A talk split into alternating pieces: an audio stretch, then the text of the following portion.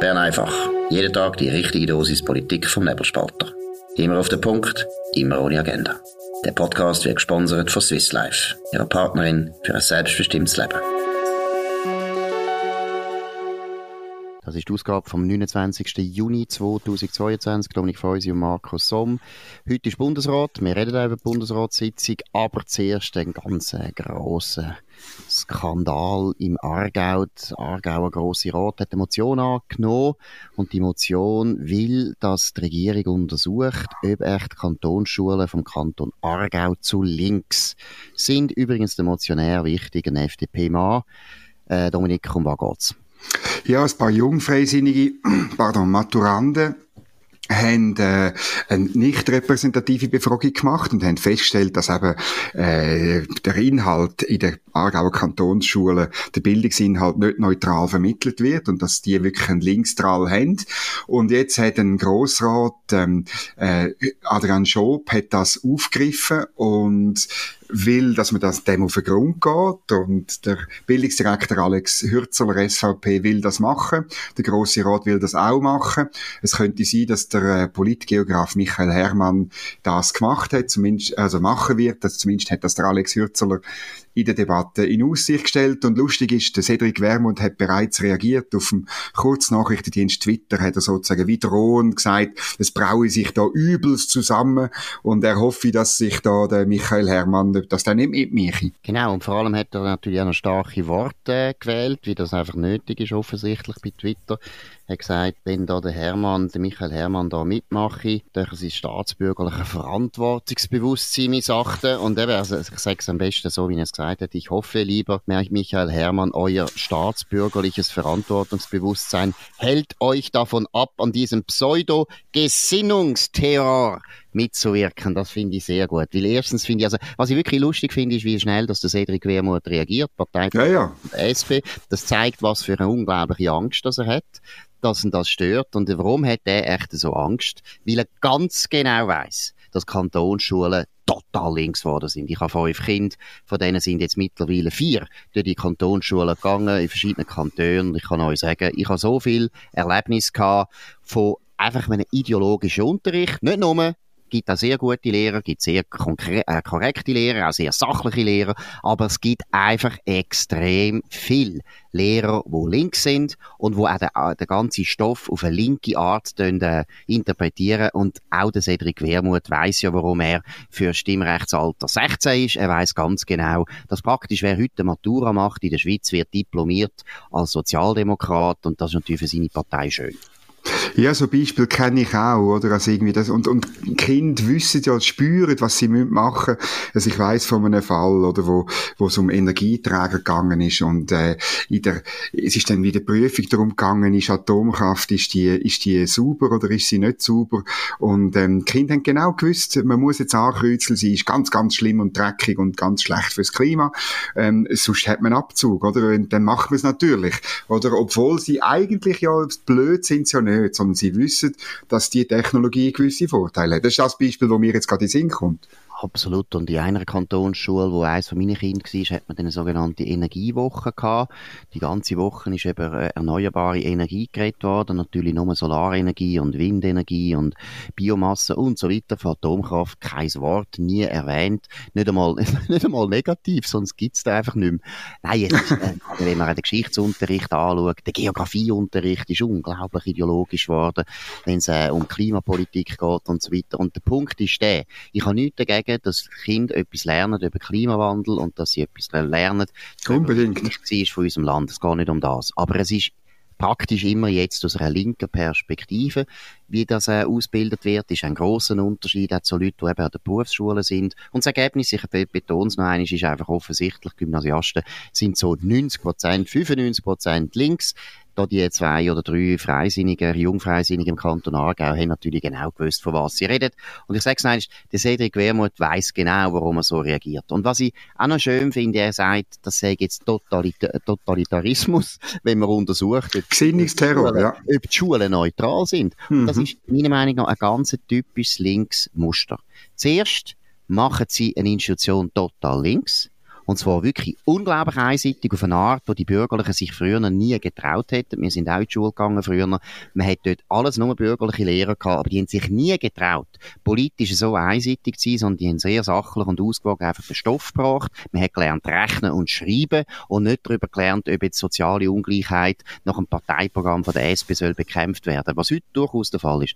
Nein, aber der Punkt ist der, zuerst sie eine Institution übernehmen, dann machen sie sie total links und wenn man das nachher kritisiert, wie man sagt, hey, die Schule ist eigentlich die Schule von allen Steuerzahlern in dem Land und von allen Bürgern in dem Land, nicht nur von den, äh, wie viel Prozent haben sie noch? Etwa 16 Prozent hat die SP noch, nicht nur von 16 Prozent, sondern von allen und sagt, wir wollen eine sachliche und eine inhaltlich ausgewogene Schule, dann ist das Totalitarismus dabei. Haben Sie aus einer totalitären Haltung die Schule völlig in Dienst gestellt von ihrer politischen Ideologie. Genau was totalitäre Staaten gemacht haben. Genau nach dem Muster haben die Linken die Schule völlig verändert. Und jetzt kommt er und sagt, das ist Faschismus. Das ist immer das Gleiche, oder? Der, der Dieb äh, ruft, haltet den Dieb, wenn er davor säckelt. Ja, das äh, sehe ich auch so und ich bitte wirklich Zuhörerinnen und Zuhörer, wenn ihr Beispiel habt für äh, so ein bisschen tendenziösen Unterricht oder tendenziöse Prüfungen, sei es an Mittelschulen oder an Sekundarschulen oder auch Primarschulen, dann bitte ich euch, schickt das an redaktion.nebelspalter.ch.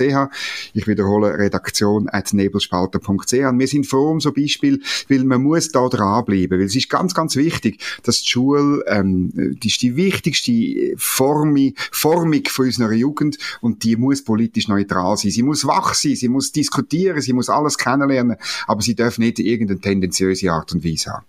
Genau. Und eben auch interessant ist, dass man nicht einmal dürfen untersuchen ob das stimmt. Ich meine, genau. Michael Hermann gut.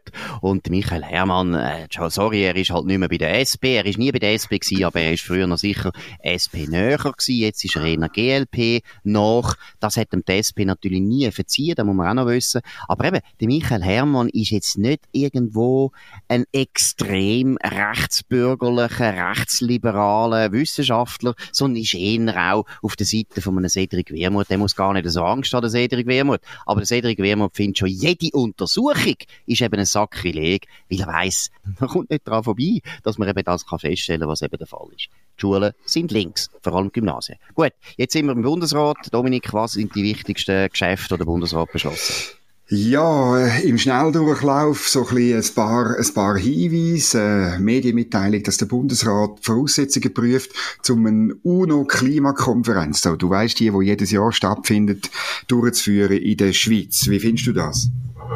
Finde ich eine sehr gute Idee. Nein, es ist überhaupt keine gute Idee, wie man gesehen hat, dass in Edinburgh ausgesehen hat, wo Tausende ja, sind es Tausende oder sicher Hunderte von Privatflugzeugen haben müssen landen ich würde da vorschlagen, Dübendorf wäre gut, weil wir haben da eine starke Linke, genau. wo immer gesagt hat, Dübendorf darf auf keinen Fall zu einem Flughafen werden für eben die grusigen Millionärsflugzeuge. Ich bin überzeugt, dass die Linken in unserer Region sehr gern würden dann sagen, ja, Privatjets von ähm, Leonardo DiCaprio oder vom Al Gore, die dürfen dann in Dübendorf landen. Nein, ich meine, es ist ein unglaubliches Spektakel, es ist teuer, es ist sehr viel Sicherheitsproblematik, es ist ein ökologischer Wahnsinn, wegen diesen Privatjets. Und natürlich, es ist auch wieder, oder, das ist auch wieder meiner Meinung nach ein typischer Missbrauch von einer politischen Haltung, wo man nachher im ganzen Land aufdrücken will. Simonetta Sommaruga will sich jetzt gerne wahrscheinlich kurz vor dem Rücktritt einfach ein bisschen selber verwirklichen und der ganzen Welt darstellen als absolut klimapolitisch progressive Person. Vielleicht wird sie ja mal noch einen Job in der UNO. Das ist auch immer interessant für ehemalige Politiker. Und wir, alle mehr Steuerzahler dürfen jetzt das zahlen, damit sie sich als Bundesrätin kann präsentieren kann. Also das wäre erst 2026. Ähm, ich, ich, ich, ich, hoffe nicht, dass ich, äh, und, aber Dübendorf finde ich gut. 30.000 Teilnehmende äh, würden dort sein, steht in der Medienmitteilung. Der Rudi Loser ist ja dann nicht mehr Ständerat, haben wir erfahren. Er könnte ja OK-Präsident werden, zusammen mit der Gletscherinitiative. Und das geht auf dem, auf dem äh, Flughafen Dübendorf durchführen, wo er ja hat auch eine grosse Entwicklung, irgendwie Innovationspark oder so, hat das geheißen, das wäre so ein erster grosser Höhepunkt von dem Projekt und nachher kann man es eigentlich wieder abbrechen. Genau, und ich finde jetzt mal ganz grundsätzlich, mal unabhängig von der Klimapolitik, ich finde alle die internationalen Konferenzen, da sollte die Schweiz sich nie, nie vordrängen. Wir haben jetzt da in Lugano eine Konferenz, mal schauen, was da rauskommt, ist auch relativ offen. Jetzt habe ich nichts gegen Lugano. Ich finde noch gut, dass Lugano wieder mal eins im Gespräch ist. Aber gleich, eigentlich sind die internationalen Konferenzen mittlerweile so einen riesen Aufwand. Und es kommen so viele Leute, wo eben irgendwelche Funktionäre, Beamte, NGOs, äh, Altpolitiker und Altjournalisten, es ist ein Spektakel, ein bisschen wie die Olympiade. Und das sollte eigentlich die Schweiz gar nicht machen. Weil ich finde es eine Zumutung, weil die Ergebnisse sind so schmal, die stehen in keinem Verhältnis zum Aufwand. Wir bleiben beim Thema Klima. Der Bundesrat lanciert zusammen mit dem Finanzplatz ein Swiss Climate Score für Klimatransparenz bei Finanzanlagen. Finde ich hoch problematisch, weil das, äh, das ein Label muss der, der Bundesrat nicht ähm, machen. Das sollen, wenn schon, überhaupt äh, Banken, Finanzinstitute selber machen. Und dann habe ich noch ein zweites Problem. Es schmeckt einfach ein bisschen nach Kartell, oder? Eigentlich kann ja jede Bank kann ja jetzt schon sagen, wir sind die grünste von allen grünen Banken und schauen unseren Bericht an und so weiter. Wenn man das gemeinsam macht, dann schmeckt das ein bisschen nach Absprache. Komm, wir machen das zusammen, weil dann haben alle die gleichen Kosten. Und da muss ich sagen, das finde ich eigentlich, das gehört nicht in eine wettbewerbliche Marktwirtschaft.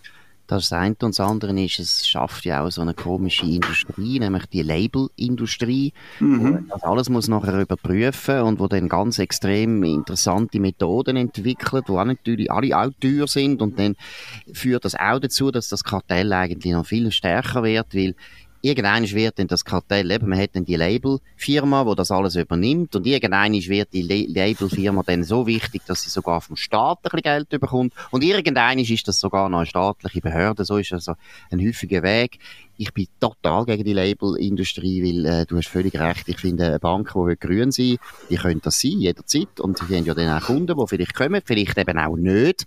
Der Witz ja, ja. bei den Labels ist ja immer, dass man dann nachher alle zwingt, mitzumachen. Das ist ein bisschen wirklich ein Kartell, oder? Es gibt dann eben vielleicht solche Banken, die würden sagen, du, wir spezialisieren uns auf die Ölindustrie. Wir sind gerade eben extra nicht grün, weil wir ganz genau wissen, die Ölindustrie hat jetzt zurzeit Mühe, die kommen nicht so viel Kapital über, also zahlen zahlen auch höhere Zinsen oder sie zahlen höhere Dividenden die wollen wir eigentlich als, äh, als Anlage haben und unseren Kunden dann verkaufen. Und ein Kunde, der halt nicht so grün ist wie die anderen Kunden, der hat dann auch die Möglichkeit, das zu machen. Also es ist ganz klar, man will mit diesen Label will man andere Aussenseiter ausschalten, die einen anderen Weg finden, vielleicht nämlich auch anders grün sein. Das ist nämlich der Punkt, oder? Man, eben, wie gesagt, man, Klimawandel kann man auf verschiedene Arten bekämpfen. Ich würde jetzt behaupten, in Atomkraftwerke investieren wäre das Richtigste, um den Klimawandel wirklich effizient zu, äh, zu be bewältigen. Und die Labelindustrie würde dort sicher dafür sorgen, dass AKW-Investitionen natürlich gar nicht in Frage kommen.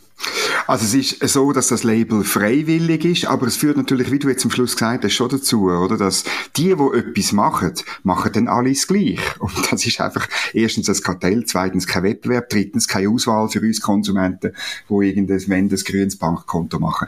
Wir bleiben gerade noch beim Thema Klimaschutz noch ein drittes Mal, nämlich der Bundesrat hat ein Abkommen im Bereich Klimaschutz abgeschlossen, und zwar, jetzt muss hören, mit der Ukraine. Und zwar geht es da um einen klimafreundlichen Wiederaufbau, den man will erreichen will. Ah, das ist wirklich wahr. Also jetzt, wo du mir das, das ist... erzählt hast, habe ich gemeint, das sei ein Witz. Die nein, nein. Klimafreundlicher Wiederaufbau. Nein, es ist ja fast zynisch. Also dort sind die Leute immer noch am Sterben und das Einzige, was anscheinend die Schweiz beschäftigt ist, ja, hoffentlich tun sie dann nachher die Gräber, die sie alle müssen ausheben und schön mit schönen Grabsteinen versehen. Die Grabsteine sollten dann klimafreundlich eingestellt werden. Das ist das Wichtigste, was die Schweiz beschäftigt. Das ist ein Sarkasmus sondergleichen, oder? Also, die Ukraine hätten jetzt wahrscheinlich lieber Waffen, sie hätten lieber eine andere Unterstützung von uns und sicher nicht die klimafreundliche Wiederaufbau, wo wir heute noch nicht einmal wissen, ob der Wiederaufbau vielleicht dann im Land Russland ist, weil Russland nämlich die ganze Ukraine erobert hat in der Zwischenzeit. Nein, also es ist nur zynisch. Ja, das ist es ein Stück weit und ich, äh, aber es zeigt, weißt, wie die Klimafrage, wie die irgendwie in der Verwaltung, offenbar auch im Bundesrat, letztlich jede, jede Hirnzelle ist davon betroffen, oder? Von der, von dieser Frage. Tun wir ja staunend feststellen. Man könnte ja auch sagen, dass zum Beispiel äh, wirtschaftliche Freiheit, Unternehmerfreiheit oder, oder individuelle Grundrechte ähm, äh, jede Hirnzelle von Bundesräten und Verwaltungsbeamten ähm, be, be, besetzen und betreffen. Das wäre schön. Ja, das stimmt, das wäre schön, aber das ist genau der grosse Unterschied, oder? Das ist Schöne an der Klimapolitik. Klimapolitik gibt der, der Verwaltung, gibt den Beamten ein riesen Feld, wo sie müssen intervenieren müssen. Oder sie können jetzt überall, überall. intervenieren. Ja, ja. Überall. Klimapolitik wär, ist wichtig, wenn man Kindertagesstätten baut. Klimapolitik ist wichtig in der AHV. Klimapolitik ist wichtig bei der Ukraine. Klimapolitik ist überall wichtig. Und immer braucht es eine staatliche Intervention. Und das heißt, ein Beamter hat Arbeit. Es ist eines der gigantischsten Arbeitsbeschaffungsprogramme, die sie je hat für die Verwaltung, und zwar nicht nur in der Schweiz, sondern weltweit, vor allem im Westen. Ich meine, alle die Beamten können jetzt immer mit gutem Gewissen, mit gutem Grund, haben das Gefühl, es ist mehrheitsfähig, können sie irgendetwas Neues nochmal wieder erfinden, wo wichtig ist aus klimapolitischen Gründen. Und Wirtschaftsfreiheit, Dominik, das ist genau da, wo die Beamten überhaupt nicht gerne haben. Weil dann haben genau. nichts zu tun. Dann haben nichts zu tun. Dann müssen sie aufhören. Dann müssen sie ihre Stelle aufgeben und selber arbeiten in Privatwirtschaft, wo man eben wirklich muss arbeiten im Vergleich zu der Verwaltung. Verwaltung, wo sehr viele Sitzungen stattfinden über Probleme, wo man nie kann lösen kann. Aber Gott, Gott sei Dank haben wir darüber geredet. Das ist ein bisschen der Ansatz. Genau. Sicherung von der Verwaltung und insbesondere von den Einnahmen von der Verwaltung, das ist auch das ist der Inhalt von einer weiteren Meldung aus dem Bundesrat heute. Ähm, weil es immer mehr Elektroauto gibt, ähm, sinken die Einnahmen aus der Mineralölsteuer. Und jetzt hat der Bundesrat beschlossen, dass man muss äh, die auch besteuern, nämlich eine Ersatzabgabe für Fahrzeuge mit alternativem Antrieb, so heißt das ganz genau. Ähm, die werden äh, ab rund 2030 müssen Steuern zahlen und zwar wirklich für jeden gefahrenen Kilometer und das bedeutet dann auch, das steht aber nicht in der Medienmitteilung, aber dann muss es ja irgendwie kontrollieren, das heißt, die Fahrzeuge brauchen irgendein Kästchen oder irgendeine, am besten gerade eine Standleitung ist, ins Departement äh, Somaruga äh, und, und können dann das direkt dort zahlen. Also die Zeiten vom gratis Tesla-Fahren, die sind irgendwann einmal vorbei. Gut, das ist wenigstens eine gute Nachricht. In dem Sinne sind wir sehr froh. Jetzt haben wir noch ein letztes Thema, wo äh, der Olaf Scholz betrifft. Äh, der ist nicht Bundesrat, aber immerhin Bundeskanzler. Er hat eine PK gegeben und äh, Dominik, was ist an dieser PK passiert? Ja, es kursiert ein, äh, ein Videoschnipsel, ich tue den ohne dran einbauen. Da fragt eine Journalistin, ähm, ob, der, ob der Herr Scholz könne die Sicherheitsgarantien an die Ukraine erläutern. Und dann gibt er einfach zur Antwort, äh, ja, könnte ich. Und fertig. Oder? Genau, und das Interessante ist eben wirklich, er haltet nachher das Schweigen aus. Er zieht es durch. einfach nichts.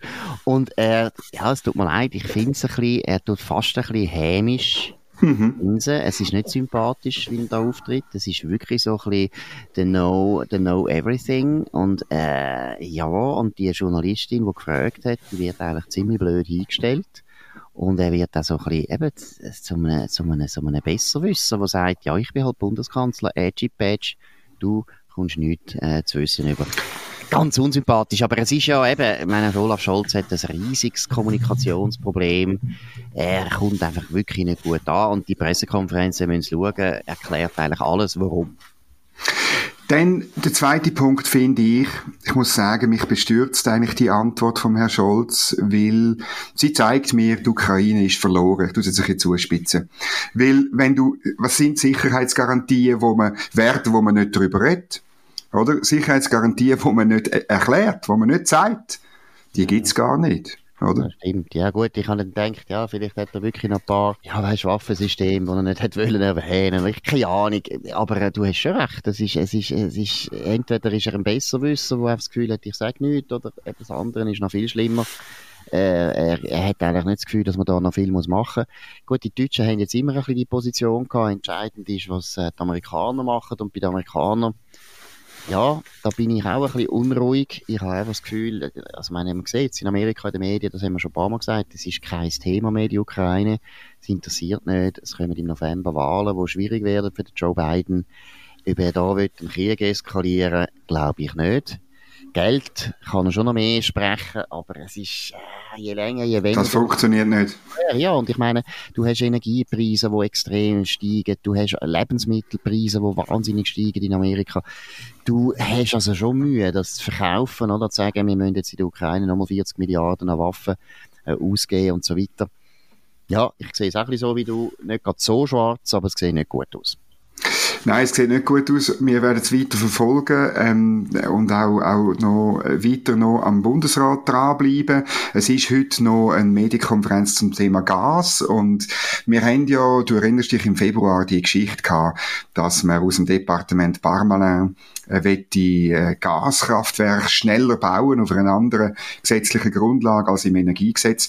Da, die Medienkonferenz, die steht noch aus. Das könnt ihr aber dann einen, Artikel von mir drüber auf nebelspalter.ch heute Abend lesen, wo ihr das Neueste diesbezüglich erfahrt. Bei dem Thema sind wir sowieso sehr eng dran, noch mit dem Alex Reichmuth und so weiter. Da freuen wir uns drauf, was heute der Bundesrat erzählt. Gut, der Nebelspalter immer aktuell. Da erfahren wir alles, was wichtig ist, aus der richtigen Sicht. Das ist es Bern einfach. 29. Ja, 29. Juni mhm. 2022. Dominik Feusi und Markus Somm. Wir hören uns wieder morgen zur gleichen Zeit auf dem gleichen Kanal. Ihr könnt uns abonnieren auf nebelspalter.ch. Könnt uns weiterempfehlen, könnt uns äh, auch bewerten. Das würde uns freuen. Wir wünschen einen schönen Abend. Das war Bern einfach, immer auf den Punkt, immer ohne Agenda. Gesponsert von Swiss Life, ihrer Partnerin für ein selbstbestimmtes Leben.